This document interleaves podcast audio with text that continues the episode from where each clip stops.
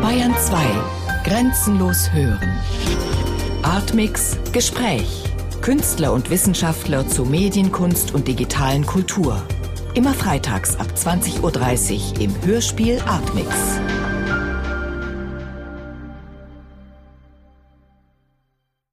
Fangen wir mal an, tatsächlich am Anfang mit ihrem ersten selbst gedrehten Film, ein Martial Arts Spektakel, wo Frauen Männer bekämpfen. Wie führte denn von da der Weg zum Dokumentarfilm? Also ich erzähle erstmal, was dieser erste Film war. Den haben wir gedreht, das muss ungefähr 1982 gewesen sein. Da war ich 16, 17. Und wir waren eine Gruppe von Mädchen, die einen Super 8-Film drehen wollten. Das haben wir auch getan. Der Film wurde nie fertiggestellt. Das war ein feministischer Kung-Fu-Film dessen einzige erkennbare Handlung darin bestand, dass wir drei herumliefen und so viele Männer, wie wir schnappen konnten, verprügelten. Und dieser Film äh, schlummerte dann jahrelang in irgendwelchen Archiven, bis ich ihn dann wahrscheinlich fast 20 Jahre später zu einem Filmessay verarbeitet habe. Damals wollte ich Spielfilm machen. Das hat mich und uns alle sehr viel mehr interessiert. Wir waren auch immer im Kino. Zum Dokumentarfilm bin ich wirklich durch einen Zufall gekommen. Ich habe Anfang 20 für Wim Wenders gearbeitet, für einen Spielfilm, der hieß Bis ans Ende der Welt. Und äh, ich glaube, aus einer gewissen Verlegenheit heraus drückte Wenders mir eine High 8 Kamera in die Hand, eine Sony-Kamera. Das war in Berlin 1990. Und ähm, die Mauer brach zusammen. Die ganze Welt änderte sich innerhalb von Wochen. Und Wenders war so in seinem Dreharbeiten involviert, ähm, dass er die Vorgänge gar nicht beobachten konnte. Also schickte er mich los mit dieser Kamera, um das bisschen mitzudrehen. Und ähm, ja, seither laufe ich eigentlich mit diesen Kameras durch die Welt. Das fand ich dann viel interessanter als äh, die Fiktion. Ist das tatsächlich so eine Lebensweise, mit der Kamera durch die Welt zu laufen? Nee, auch nicht. Also Realita laufe lauf ich nicht immer mit der Kamera nee, nee, überhaupt nicht. Also ich würde sagen, dass meine Arbeit fast noch eher darin besteht, Bilder zu schneiden, als Bilder zu machen oder Bilder zu verarbeiten, weiterzuleiten, zu interpretieren oder ihnen neuen Sinn zu verleihen.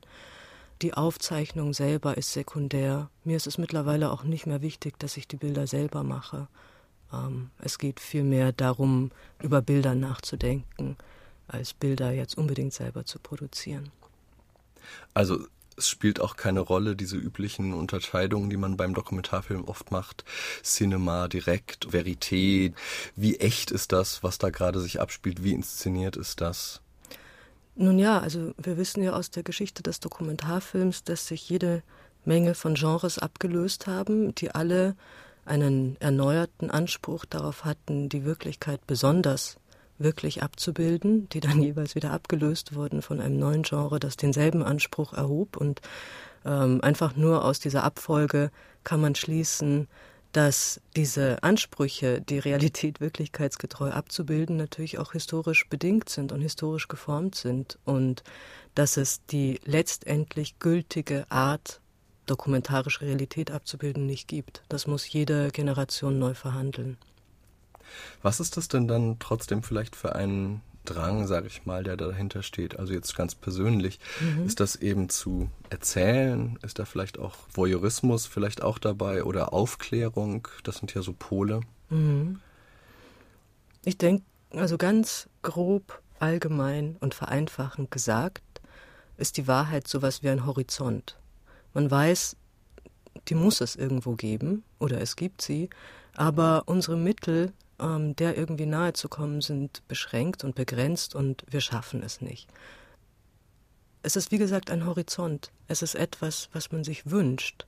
Und etwas, denke ich mir, dem es sich in vielen Fällen auch lohnt nachzugehen. Also es ist ganz wichtig. Ich habe einen Film gedreht in Bosnien-Herzegowina, wo es darum geht, wie eine Wochenschau, ein dokumentarischer Film, in den Kriegswirren des bosnischen Krieges zerstört wurde. Gerade in solchen Kontexten, glaube ich, ist ganz wichtig, nicht auf einen Wahrheitsanspruch zu verzichten. Ähm, es ist wichtig herauszufinden, wie die Dinge sich wirklich zugetragen haben. Allerdings muss man auch erkennen, dass es oft nicht möglich ist, das herauszufinden. Das heißt aber nicht, dass man es nicht versuchen sollte. Aber wie ist bei Ihnen sozusagen die Idee entstanden, dass man das gerade per Film könnte? Tja, wahrscheinlich durch das Kino.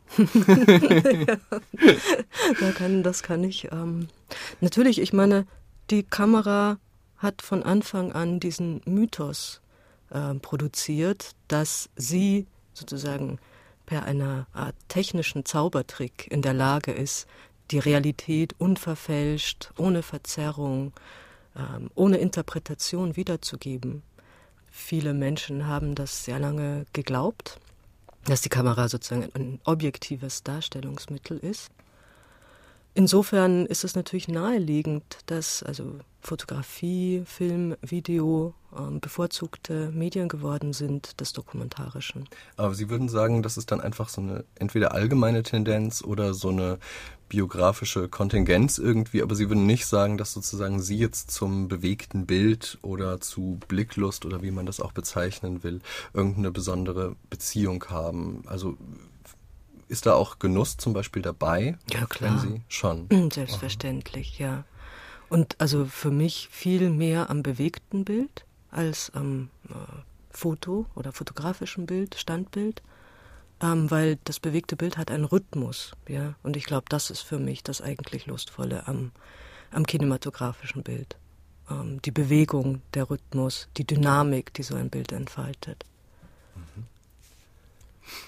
Kommen wir mal zu diesem Wort Dokumentarismus. Ihr Buch, das 2008 im Verlag Thoria und Kant erschienen ist, heißt ja Die Farbe der Wahrheit, Dokumentarismen im Kunstfeld. Was ist denn ein Dokumentarismus? Ja, ich dachte irgendwie, ich hätte es geschafft, dieses Wort zu vermeiden in dem Buch. Jetzt merke ich, es hat es sogar in den Titel geschafft. Ähm, das Problem mit dem Dokumentarismus ist, dass kein Mensch weiß, was das ist. Und das ist auch nicht genau herauszufinden. Aber mittlerweile glaube ich, dass genau darin das Spezifische des Dokumentarischen liegt. Es liegt sozusagen im ähm, Widerspruch darüber, was es nämlich sein soll. Das Dokumentarische ist sozusagen die Gesamtheit aller Streitigkeiten und Meinungsverschiedenheiten, die es darum gibt. Und die Unmöglichkeit, ähm, sich darüber jemals zu einigen. Und das, das ist das Dokumentarische. So ein Diskurs. Ja, ein Diskurs, aber auch eine Vielzahl von Praxen, die sich überschneiden, einander widersprechen, sich sogar gegenseitig ausschließen. All das, das, das Dokumentarische. Und ich habe wirklich versucht, das Wort Dokumentarismus zu vermeiden und habe stattdessen, glaube ich, eher von dokumentarischen Formen gesprochen, weil Dokumentarismus natürlich ein Versuch ist, ähm, diese ganze Vielzahl von lebendigen Praxen durch irgendeinen Ismus festzuschreiben, das klappt natürlich nicht. Also das geht ja. Sie sprechen ja da, kommen wir mal weg vom Dokumentarismus hin zum Dokument, viel über dieses Wort Dokument. Was ist ein Dokument? Warum ist denn das so schwierig zu sagen, was ein Dokument ist? Ja, das Dokument hat den Anspruch, eine Spur der Realität zu sein oder hat den Anspruch darauf, sozusagen einen privilegierten Zeugenstatus einzunehmen, eine privilegierte Beobachterposition gegenüber der Realität, tatsächlich ein Zeugnis darzustellen. Und natürlich ist dieser Anspruch immer umstritten und wird immer wieder bezweifelt und daher ist es natürlich sehr schwer zu sagen, was letztendlich ähm, die Kriterien sind für Dokumente. Es gibt aber natürlich jede Menge von Kriterien. Juristische Kriterien, wissenschaftliche Kriterien, journalistische Kriterien. Ähm, und die werden immer wieder neu festgelegt und neu verhandelt. Letztlich ähm, kann man sagen, dass ein Dokument das ist, was gesellschaftlich als solches akzeptiert wird. Und ähm, es haben sich natürlich historisch sehr komplexe Verfahren der Wahrheitsfindung oder der, wie soll ich sagen, Formalisierung von Dokumenten herausgebildet. Was natürlich alles nicht heißt, dass die wahr sein müssen. Ja. Aber es sind verschiedene Versuche, so nah wie möglich daran hinzukommen, ja. die natürlich auch der Manipulation völlig offen stehen. Aber der Dokumentarfilmer muss ja doch erstmal für sich selbst entscheiden, letztlich, was er bereit ist als Dokument zu akzeptieren, oder? Ja, im Dokumentarfilm ist es natürlich so, dass all diese Kriterien, die sonst existieren, also juristische, journalistische und so, in einer Art unreflektierten Potpourri als dokumentarische Methode remixed werden. Ja, das ist das übliche Verfahren. Das ist auch okay, ähm, denke ich. Es ist, lässt sich auch Subjektivität weder vermeiden im Dokumentarfilm, noch ist das überhaupt wünschenswert. Ähm, ich denke nur, dass es schon Sinn macht, zu unterscheiden, wo der Fakt anfängt und die, und, äh, die Interpretation aufhört genau diese beiden Pole, Fakt und Interpretation, also man könnte auch sagen Realität und Abbild, das sind ja ganz viele so Oppositionen, auf die mhm. man da trifft in diesem Umfeld, die begleiten einen ja auch durch die theoretischen Überlegungen in ihrem Buch. Und ich hatte den Eindruck, dass es ihnen eigentlich auch darum geht, so einen Mittelweg zu finden. Also sie sagen einerseits, mhm. ähm, Realität und Bild sind nicht das gleiche. Das wäre ein Fehlschluss, mhm. dass das eine die direkte Kopie oder das direkte Abbild des anderen wäre. Andererseits sind sie aber auch nicht geneigt zu sagen, ähm, die gehören gar nicht zusammen. Also sozusagen, wir trennen völlig Realität von Abbild. Mhm. Liegt die Wahrheit dazwischen für Sie? Nee. Ähm, wer war das? Ich glaube, Adorno hat gesagt, die Wahrheit liegt nicht in der Mitte, sie liegt immer am Rand. Das, äh, da bin ich völlig seiner Meinung, die liegt sicher nicht in der ja. Mitte.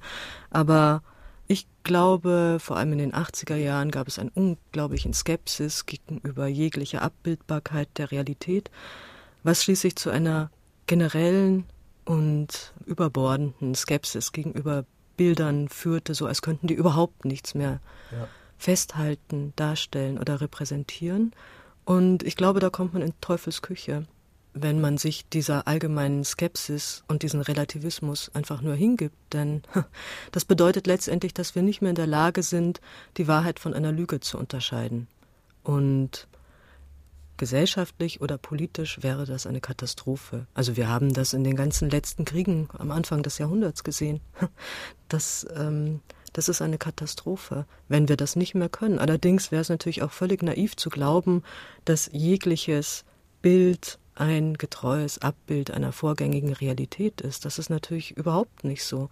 Und wir müssen sehr vorsichtig und kritisch mit Bildern umgehen. Aber ich glaube, dass Bilder, wenn auch oft nicht auf den Ebenen, auf der wir sie vermuten, wirklich in der Lage sein können, äh, Momente der Realität festzuhalten.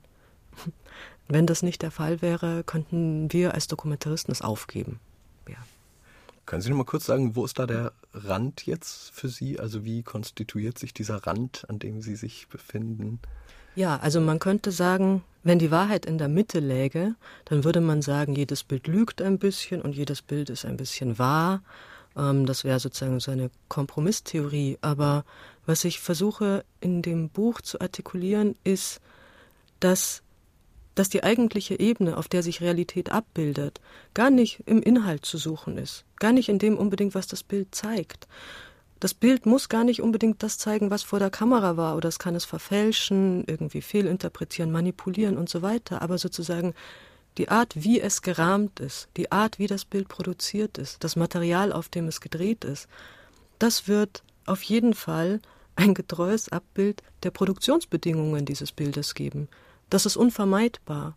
Und deswegen liegt die Wahrheit in dem Fall wirklich nicht in der Mitte, sondern an einem Ort, an dem wir sie nicht vermutet haben. Und den könnte man auch als den Rand oder mhm. besser als den Rand das außerhalb des Bildes nennen.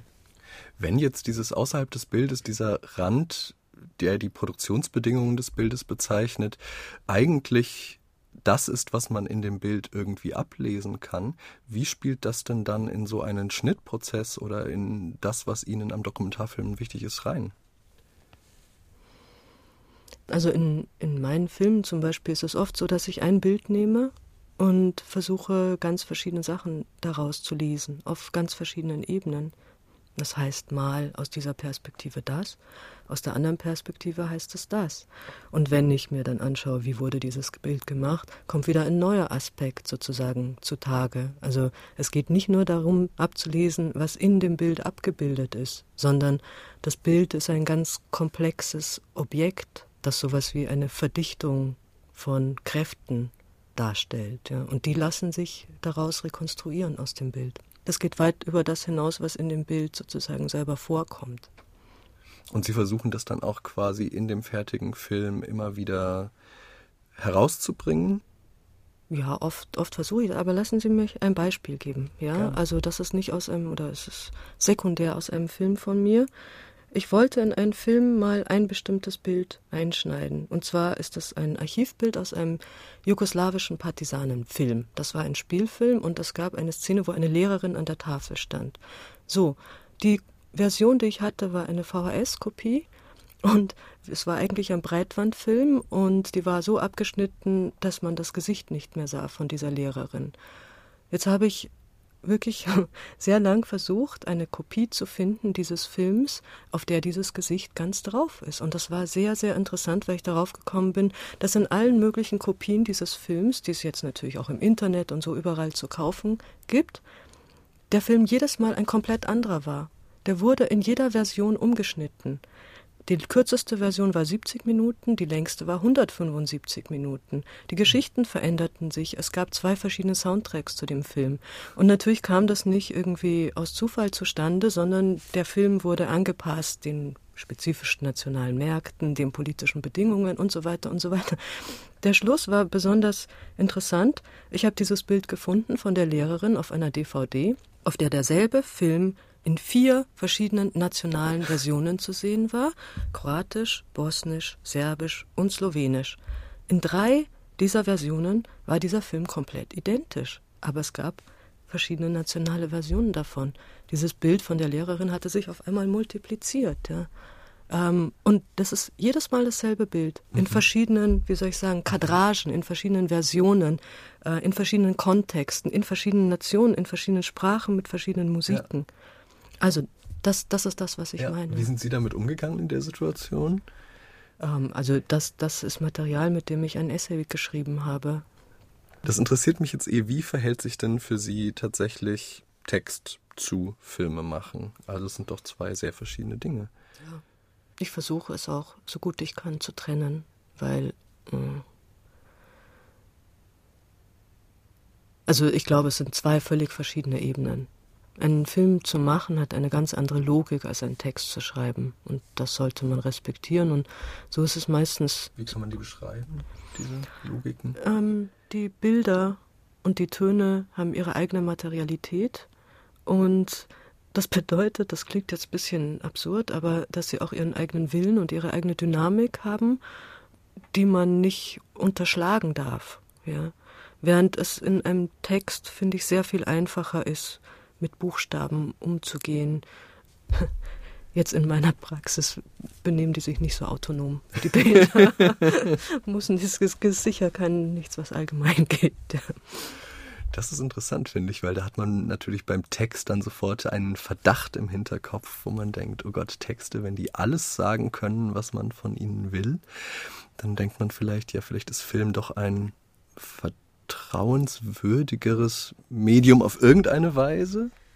Es kommt drauf an, natürlich, man kann, man kann diese Dynamik auch wirklich sehr leicht unterdrücken. Man muss nur einfach drüber kommentieren, was man sieht und was das bedeutet und so, dann schiebt man das Bild so weit in den Hintergrund, dass es völlig egal ist, ja. Aber ähm, es, es, es gibt eine gewisse Faktizität darin, wenn jemand in einem Bild von links nach rechts geht. Okay, man kann es umtauschen, ja, dann geht er von rechts nach links, aber diesen Vorgang, den kann man jetzt erstmal nicht ändern, wenn der aufgezeichnet ist. Und ähm, damit muss man umgehen. Mhm. Ja.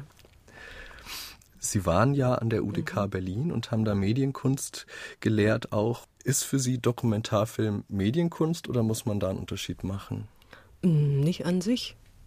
Also es, es gibt keine Affinität, also keine natürliche Affinität zwischen diesen Bereichen. Aber natürlich ist es so, dass sich in den letzten 10, 15 oder länger, 20 Jahren eigentlich eine sehr starke dokumentarische Strömung im Gegenwartskunstfeld entwickelt hat. Und natürlich sind die meisten der Arbeiten, die im Rahmen dieser Bewegung entstanden sind, die sind natürlich künstlerische Arbeiten die argumentieren auch anders als herkömmliche Dokumentarfilme oder als Reportagen, entwickeln ganz neues, formales Vokabular. Natürlich, also verlassen auch diese Beschränkung auf einen, auf einen Bildschirm oder eine Tonquelle, sind oft installative Arbeiten. Also ich glaube, dass mm, das Vokabular des Dokumentarischen sich in den letzten 20 Jahren sehr erweitert hat. Diese Vielfältigkeit, sagen wir es mal positiv, das kann man vermitteln. Was einzelne Leute zu ihrer Zeit über Medien gesagt haben und was Medien zu bestimmten Zeiten für eine Rolle spielten. Also vor allem auch äh, in meiner Sicht ist wichtig, wie, wie stehen sie in ihrer Gesellschaft, wie verändern sie ihre Gesellschaft.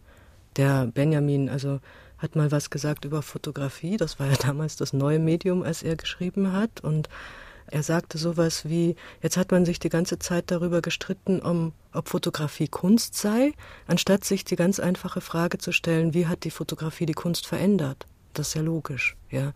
Und so ähnlich ist es mit dem Dokumentarischen auch. Und wahrscheinlich auch mit einigen Bereichen der Medienkunst. Da streitet man sich, seitdem es das gibt, darüber, ob das Kunst ist oder nicht. Aber wie hat das die Kunst verändert in den letzten 20 Jahren? Nicht nur die Kunst, sondern überhaupt unsere ganze Wahrnehmung, also vor allem die neuen Medien, unsere Wahrnehmung, die Formen, wie wir sozial interagieren, wie wir leben, mit wem wir kommunizieren und wie. Ja.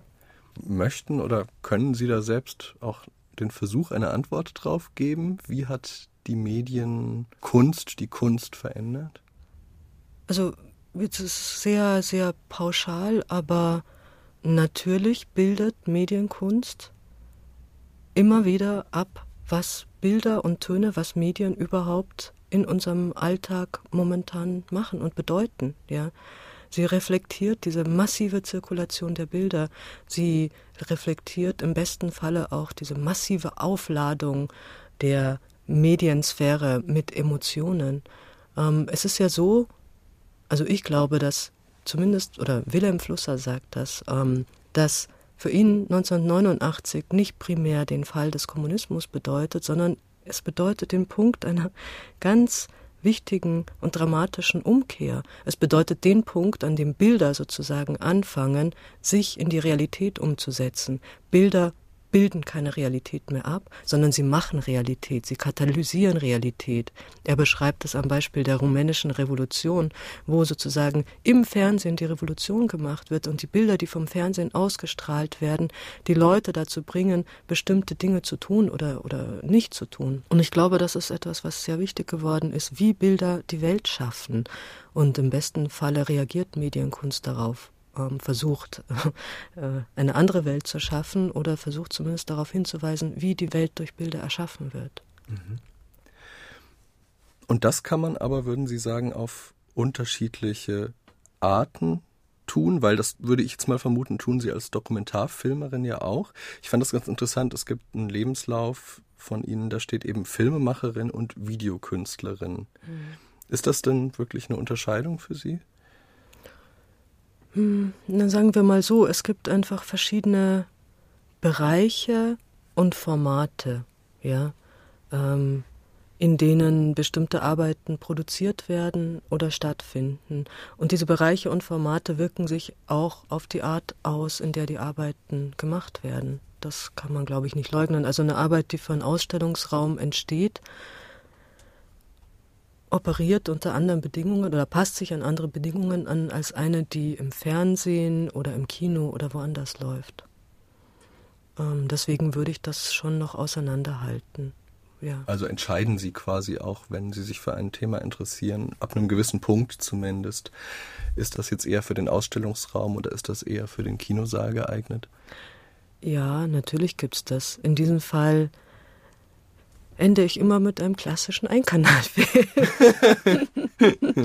wenn ich nicht muss, wenn ich nichts anderes tun muss, dann kommt das dabei raus. Ja. Mhm. Kommen wir nochmal zu dem Dokument. Ein Dokument, das ja auch man als Material bezeichnen könnte. Und ich fand das ganz interessant, was auch für das Hörspiel oft eine Rolle spielt.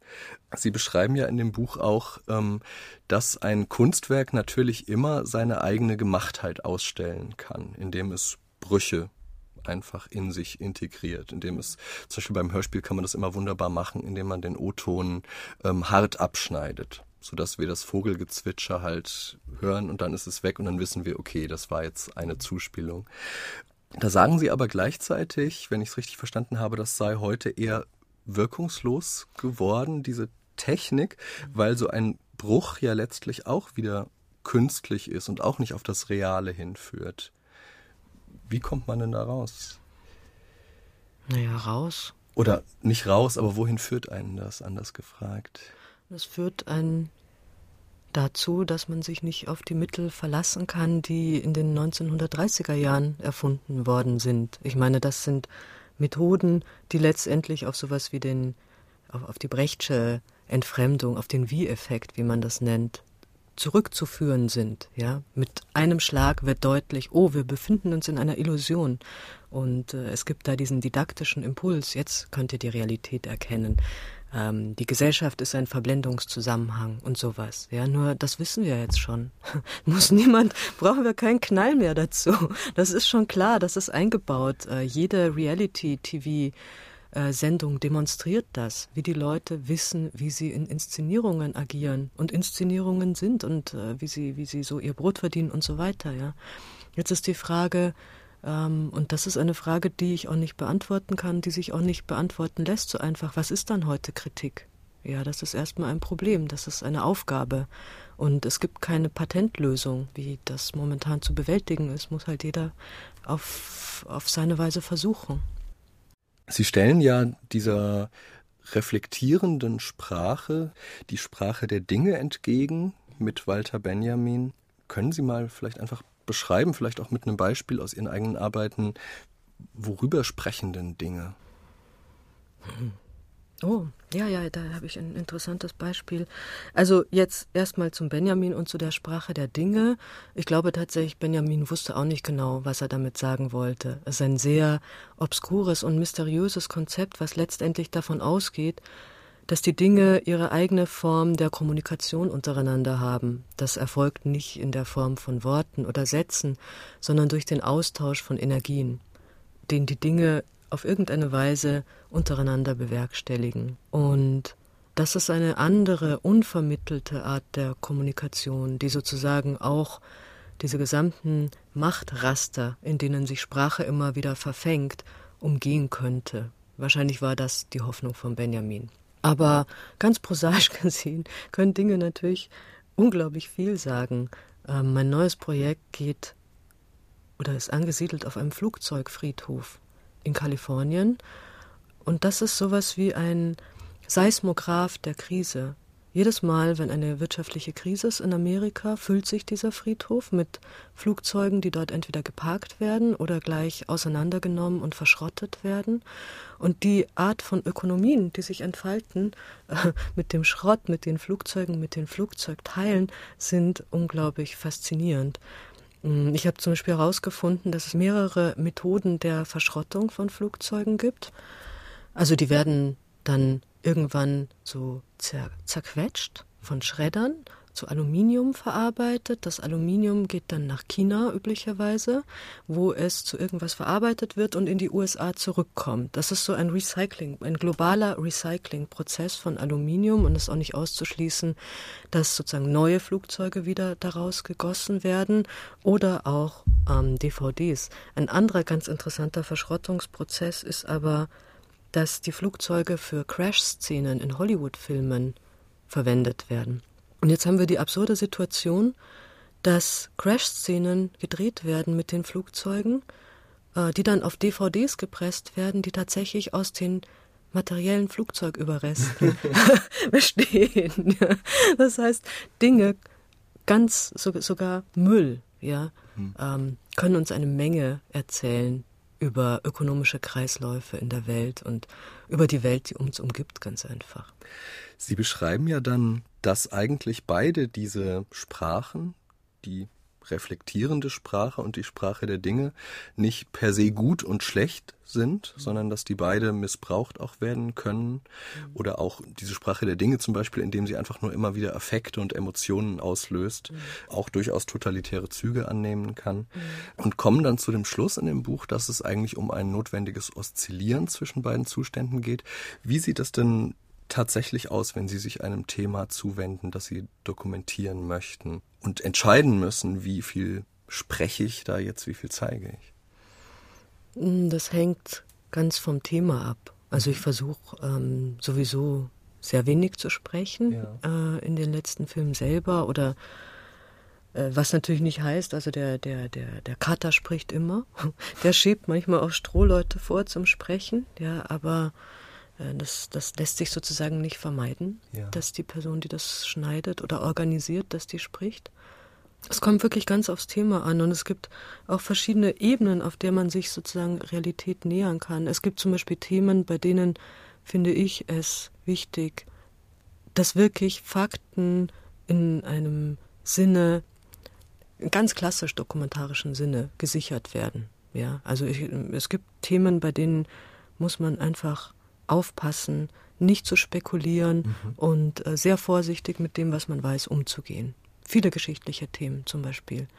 Es gibt aber auch eine ganz andere Ebene der Realität, die sich auf die Realität der Affekte bezieht, ja, auf die Realität, die entsteht, wenn wir bestimmte Bilder und Töne sehen. Die Realität, wie wir von Filmaufnahmen bewegt werden oder die Realität dessen, was sie in uns auslösen. Und das kann eine ganz andere Ebene sein, die absolut intuitiv ist und sehr affektiv, sehr emotional, mhm. musikalisch, ja, mhm. ähm, die zwar ab und zu delirierend erscheinen mag, ja, aber trotzdem natürlich immer wieder auf die Realität zurückführt, wie sehr wir ta tatsächlich tagtäglich von Bildern und Tönen beeinflusst werden und wie die uns machen. Mhm. Ja. Können Sie noch mal sagen, bei diesem Film über Flugzeuge zum Beispiel, wie viel würden Sie da jetzt nur Aufnahmen sprechen lassen? Und wie viel Text braucht so ein Film zum Beispiel? Uch, der Film hat der Film hat einen Kommentar, der in der Form eines Rap angeordnet ist. Mhm. Ich habe Found Footage von YouTube, Discovery Channel, zusammengeschnitten mit Basslines und so ist dieser Kommentar über die Wirtschaftskrise organisiert. Ja. Also es ist jetzt kein klassischer Kommentar, aber es ist, glaube ich, einer, der dieser völlig imaginären und fantastischen Situation des Flughafens entspricht. Ja. Also das ist jetzt, das ist jetzt eine Weise, in der ich Kommentar organisieren kann oder möchte manchmal. Mhm. Aber manchmal ist es auch nicht angemessen. Ja, ja. ja. Stichwort Camcorder-Revolution, jeder dokumentiert drauf los, jeder hat so eine Kamera und filmt. Gleichzeitig eben geht es wahnsinnig schnell. Inzwischen kann man, glaube ich, sogar per Twitter Aufnahmen ganz schnell online stellen. Das führt dann vielleicht zu solchen, kann man ja sagen, auch sehr positiven Entwicklungen, wie im Iran, wenn eine Studentin erschossen wird und sofort erfährt die ganze Welt davon, wenngleich man auch gleichzeitig natürlich überhaupt nicht weiß, ist das jetzt real oder gestellt. Sind das gefährliche Vorgänge? Ich glaube, Sie können die Ambivalenz ganz genau sehen. Ähm, dieses Mädchen Neda, ähm, ihre Geschichte wurde sofort weltweit bekannt.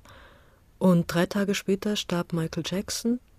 Und diese Geschichte blendete alles, was in Iran passierte, komplett aus, weil da die stärkeren Emotionen sozusagen vermutet wurden oder ähm, ausgeschlachtet werden konnten oder so. Also es hat sozusagen äh, zwei Seiten. Ähm, wenn man auf Intensität setzt, auf Gleichzeitigkeit, auf Affekt, dann kann das natürlich alles Mögliche bedeuten. Es bedeutet vor allem das, dass eine Nachricht nur ganz kurz wirkt. Mhm. Also eine sehr affektbezogene Öffentlichkeit, die Sie da beschreiben. Wie sehen Sie denn sich selbst? Was für eine Rolle können Sie denn in so einer Öffentlichkeit spielen oder wie können Sie die verändern vielleicht? Ja, das weiß ich auch nicht. das ist wirklich. Aber wie sehen Sie sozusagen, also was, was macht das mit Ihnen in Ihrer Rolle als Filmemacherin? Mhm.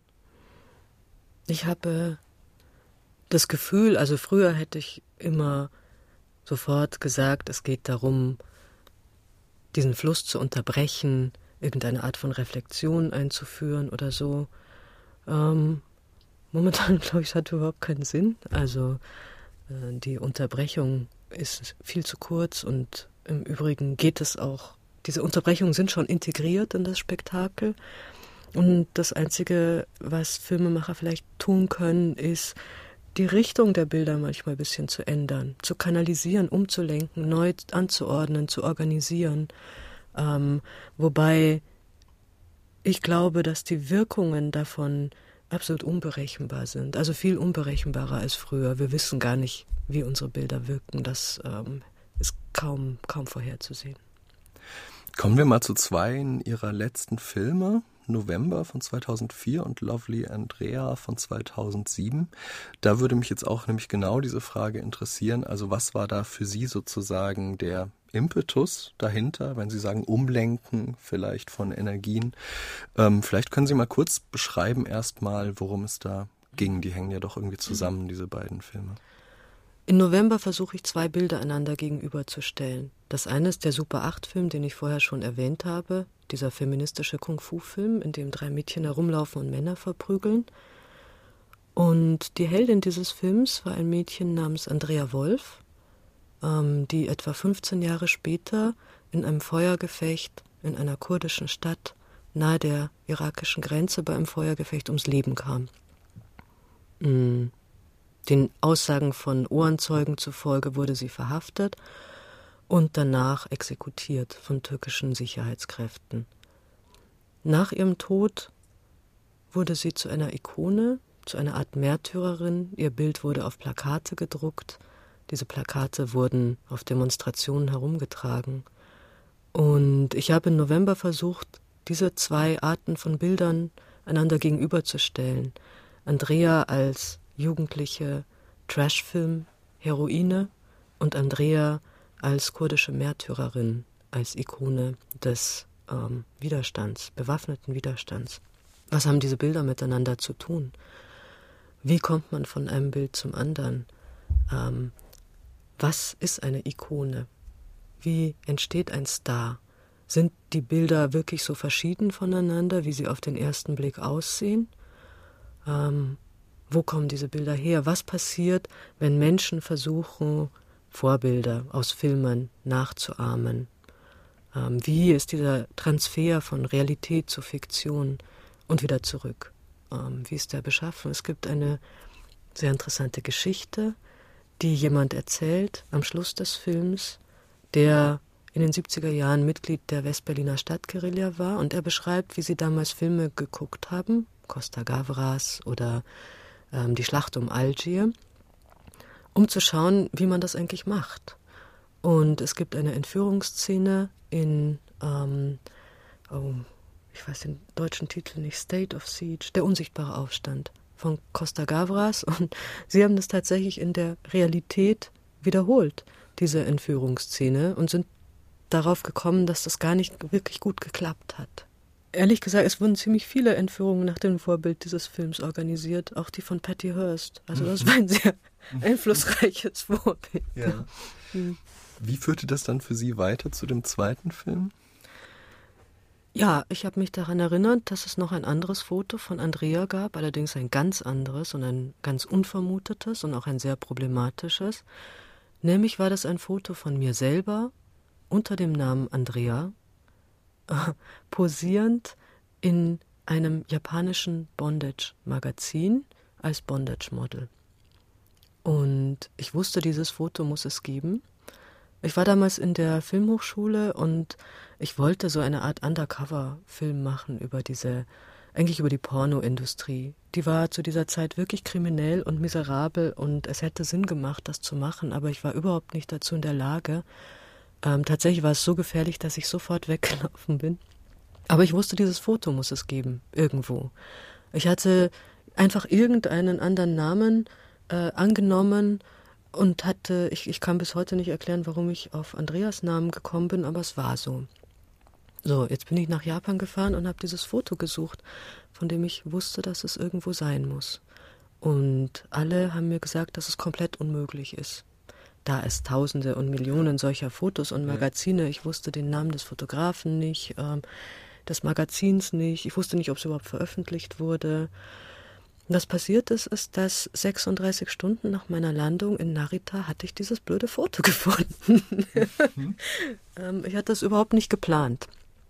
Es war mir ehrlich auch unangenehm. Es wäre mir lieber, ich hätte es nicht gefunden. Aber tatsächlich, ähm, da stand da war dieses Foto unter dem Titel Lovely Andrea. Und das war für mich das dritte Bild von Andrea. Wieder ein anderes. Das war nicht mal sie selber, aber wieder eine andere Variante, eine andere Facette einer Figur die in diesem Film Andrea heißt. Was war denn dann hinter dieser Suche nach dieser Andrea oder dieser Figur Andrea für Sie der Antrieb? Also das ist ja, kann man sagen, etwas sehr Persönliches, wo man sich auch fragen kann, wie wandle ich das in etwas um, das überhaupt in dieser Öffentlichkeit ähm, dieses Licht der Öffentlichkeit aushält zum Beispiel oder wie will ich das überhaupt der Öffentlichkeit ausliefern? Solche Fragen stellen sich ja da. Ja, also ich glaube, die erste Frage und wahrscheinlich die Energie, die diese Projekte antreibt, ist erstmal bezieht sich auf den Umstand, dass auch zehn Jahre nach Andreas Tod die Umstände überhaupt nicht geklärt sind, unter denen sie ermordet wurde. Und es wurde natürlich auch niemand dafür verurteilt. Ähm, Ermittlungen wurden sofort eingestellt. Das ist sozusagen eine offene Frage. Und äh, solange die offen ist, äh, werde ich auch nicht aufhören, das immer wieder aufzugreifen. Ich finde es wichtig, dass das geklärt wird. Das ist das Erste. Das Zweite ist, dass solche Geschichten oft auf eine Weise erzählt werden, bei der Menschen irgendwie von vornherein abwinken, weil sie die Sprache nicht verstehen oder weil sie die Sprache nicht interessiert oder weil sie das Gefühl haben, das geht sie nichts an. Und das war wirklich sehr intuitiv, habe ich versucht, irgendeinen sehr unerwarteten also die Leute sozusagen zu überrumpeln, dieser Geschichte zuzuhören, indem ich versucht habe, eine Form zu wählen, die sehr unerwartet ist. November ist durchsetzt mit Trash-Film-Zitaten, Zitaten aus Bruce Lee-Filmen ähm, und so weiter. Also sicherlich nichts, was man in einer solchen Geschichte erwarten würde. Mhm. ähm, ich habe mich bemüht, ganz klar zu machen, dass das kein Film ist über die Person Andrea Wolf, über die ich mich nicht berechtigt fühle, irgendwelche Aussagen zu machen. Ich fühle oder ich habe versucht, die Bilder, die es von ihr gibt, ähm, anzuschauen und mir darüber Gedanken zu machen. Vor allem auch darüber, wie diese Bilder zirkulieren, wie sie sich verwandeln, von wem sie aufgenommen werden, von wem sie transformiert werden, wer sich auf sie beruft und wie sie ihre Bedeutung verändern. Ähm, es ist kein, kein, beide sind, vor allem der zweite nicht, keine Filme über die Person Andrea Wolf. Im Prinzip, wenn ich das richtig verstehe, schreiben Sie ja auch in dem Buch, ähm, dass gerade diese Unterscheidung zwischen Privatheit und Öffentlichkeit auch immer schwieriger wird. Und das war aber keine Frage jetzt explizit, die Sie eigentlich angetrieben hat dabei. Naja, es gibt in diesem Film natürlich das Problem stellt sich, ähm, es gibt natürlich die Privatheit oder die Intimität, auch das Persönliche sind natürlich Wahn geworden, ja, in dieser Informationsindustrie. Und ähm, das lässt sich nicht vermeiden. Es gibt ein, ein, eine Stelle in dem Film, wo ich sage, ja, okay, also es gibt gewisse Probleme mit diesen Märtyrer-Ikonen, es gibt bestimmte Probleme mit diesen Heldengestalten, aber schauen Sie mich an, wie ich hier versuche, äh, irgendeinen betroffenen persönlichen Film zu machen. Das ist doch wirklich das Allerlächerlichste von allem, ja. Und das stimmt. Also dann, dann schon lieber ein Trashfilm hält, ja. Aha, aha, aha. Aber was doch vielleicht eben der Anspruch ist, den man in so einem Moment, haben Sie ja im Prinzip gerade auch gesagt, mit sich trägt, ist doch zumindest ähm, dieser Gewalt auf den Grund zu gehen. Also zu fragen, wie kommt Gewalt zustande, wer strukturell, aber auch wer kann diese Gewalt ausüben und wie komme ich irgendwie an diese Wurzel der Gewalt. Ja, jetzt fragt, jetzt kann man natürlich sagen, wo ist die Gewalt? Und natürlich wäre der klassische Ansatz zu sagen, die Gewalt in diesem Fall ist bedingt in den historischen Umständen des Konflikts in Kurdistan. Das ist natürlich der Fall. Ähm, darüber kann ich aber keine Auskunft geben. Dafür bin ich nicht die Richtige. Ähm, aber gibt es nicht auch eine Ebene der Gewalt, die in den Bildern liegt, die von den Bildern hervorgerufen, multipliziert und produziert wird? Ist da nicht sozusagen noch ein zweiter Konfliktschauplatz in den Bildern? Und darüber dachte ich, könnte ich schon was sagen. Also ein Satz, den ich von Ihnen gelesen habe, hat mich erstmal sehr verwirrt, aber auch beeindruckt. Der heißt, Kultur ist ritualisierte Gewalt. Spielt das damit rein?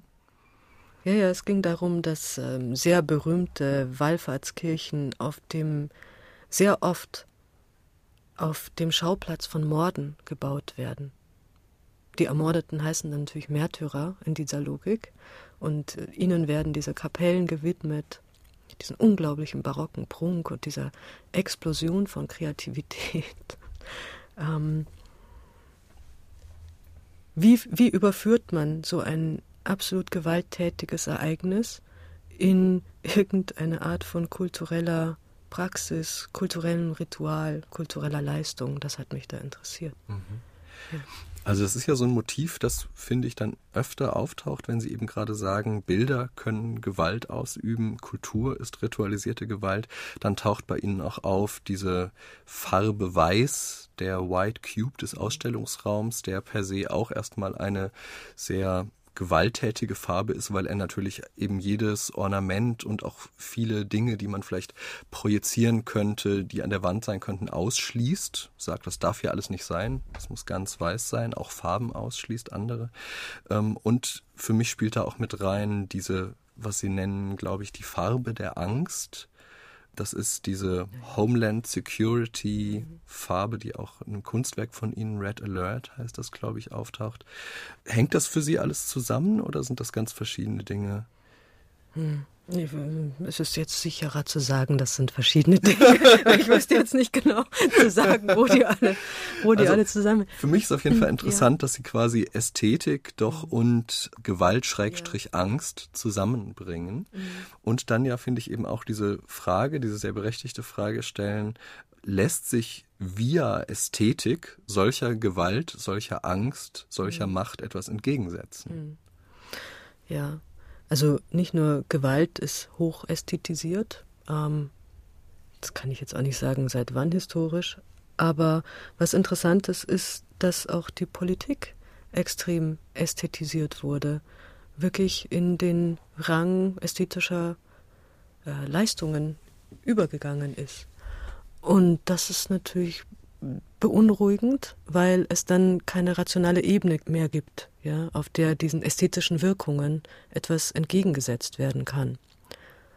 Gut, nun ist es natürlich keine Rettung, nach hinten zu gehen und zu sagen, ja, wir müssen wieder eine funktionierende äh, Öffentlichkeit äh, einführen. Wir können nicht mehr dahin zurück, wo wir mal waren. Die Bedingungen dafür gibt es nicht mehr. Wie können wir dieser allgemeinen und allgegenwärtigen Ästhetisierung jetzt entgegentreten? Ist das aus, auf, dem, auf der Ebene einer anderen Ästhetik? Das ist eine offene Frage für mich, ja. Aber wenn Ästhetik und Ästhetik heißt ja etwas, was auf die Sinne wirkt, etwas, was mit den Sinnen zu tun hat. Und wenn Politik sinnlich geworden ist und die Sinne betrifft, indem sie Furcht, Schrecken, Erstaunen, Entzücken, mhm. Identifikation hervorruft. Durch eine Farbe unter Umständen ja. schon, nämlich die höchste Gefahrenstufe Farbe. Ja, eine Farbe, mehrere Farben, durch ganz, ganz einfache und simple Signale, Impulse, Katalysatoren. Auf welcher Ebene kann man dem dann entgegentreten? Was ist eine andere Politik der Sinne? Das ist eine offene Frage. Was ich auch interessant finde, dass in Ihrem Buch viele, viele Fragen eigentlich auftauchen. Viele Fragen auch, die Sie nicht unbedingt beantworten, die aber auch nicht rhetorisch sind, sondern die einfach als offene Fragen stehen bleiben. Ist das für Sie auch eine Vorgehensweise, auch eine künstlerische Vorgehensweise? Ja, ich glaube, also vor allem, wenn es darum geht, künstlerische Arbeiten zu schaffen, dann geht es um die Schaffung von Problemen ja, nicht, nicht um Antworten. Das ist ja auch das Interessante. Ich glaube, gute Fragen sind viel wichtiger als irgendwelche Antworten. Ja. diese Abwesenheit der Antwort bringt mich gleich zu einer anderen Frage. Und zwar finde ich es interessant, dass ähm, das Abwesende doch auch in diesen verschiedenen Filmen, über die wir jetzt auch gesprochen haben, immer wieder auftaucht. Also ihre Freundin ist abwesend, sie wurde umgebracht. Die Fotos, die sie nach Japan geführt haben, sind erstmal abwesend, sie sind weg.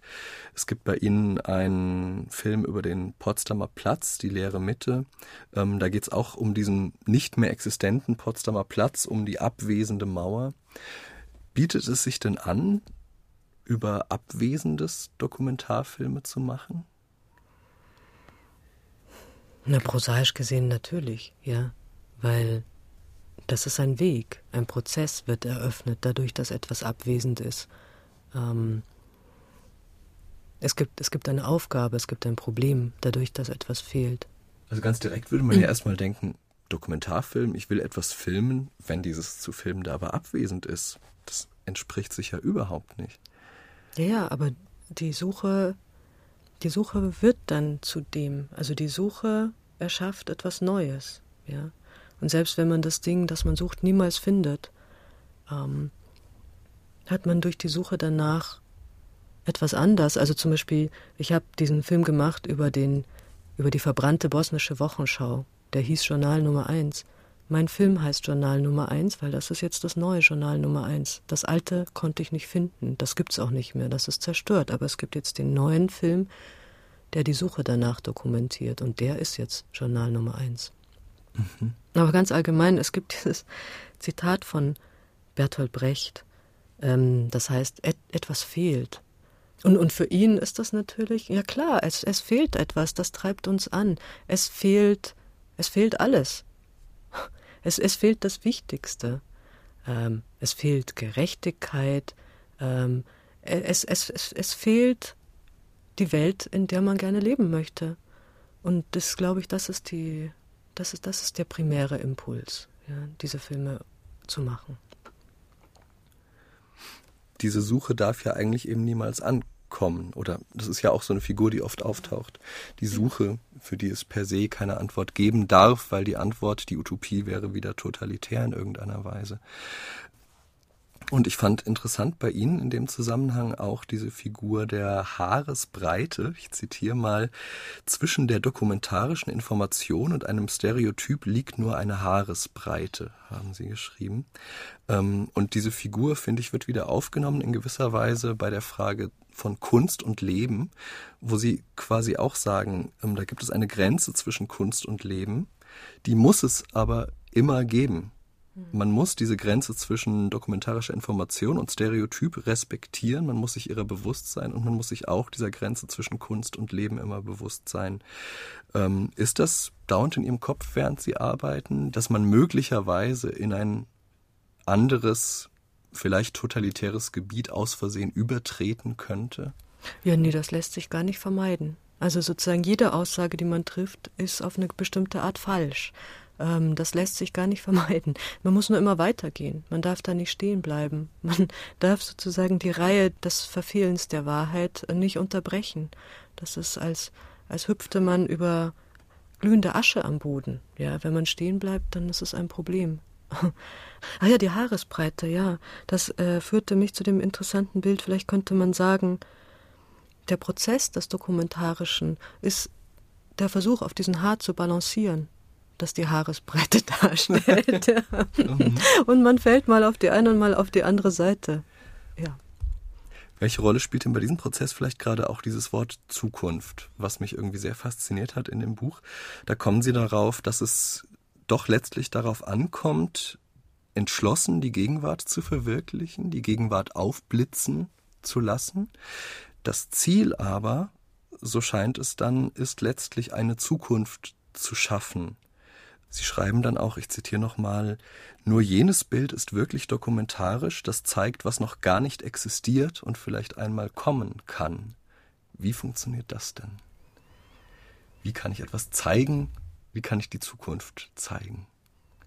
Ja, die kann man natürlich nicht zeigen. Die fehlt, ja. Also ja. das ist genau dieses, es geht genau um dieses Fehlende. Mhm. Aber ich meine, was ich sagen wollte, ist, dass unter den gegenwärtigen Bedingungen es uns leider nicht möglich ist, ja, das, das einzige wahre Bild zu machen, ähm, weil, weil wir in einer Welt leben, in der das nicht geht. Das heißt, dass nur im Hinblick auf eine Welt, in der diese Umstände sich geändert haben, mhm. oder nur in einer solchen Welt wäre es eventuell möglich, etwas zu machen, was wir ein wirkliches dokumentarisches Bild nennen könnten, ohne Zweifel, ohne Hinterfragen, ohne Skepsis. Aber solange wir diese Welt nicht realisieren, geht das nicht, das meine ich. Und dieses Realisieren, daran hänge ich mich jetzt noch mal so ein bisschen auf. Wie kann ich das tatsächlich, indem ich das Fehlende zeige, indem ich ja eigentlich nur die Abwesenheit eines wünschenswerten Zustandes zeige. Reicht das denn schon aus? Nein. Das ist, glaube ich, das Allerschwierigste. Das ist auch vielleicht, warum der Begriff der Kritik nicht mehr hinreicht. Es reicht nicht aus, auf das Abwesende zu zeigen oder zu sagen, wie es nicht geht. Das wirklich Schwierige ist ja zu sagen, was könnte denn gehen? Ähm, oder die Affekte und Emotionen zu erfinden, die tatsächlich anders sind. Das ist das Schwierige. Haben Sie das Gefühl, dass Sie in der Richtung irgendwie auf einem Weg sind? Nein. Nein, wirklich nicht. Ich habe hab keine Lösungen, nur Probleme.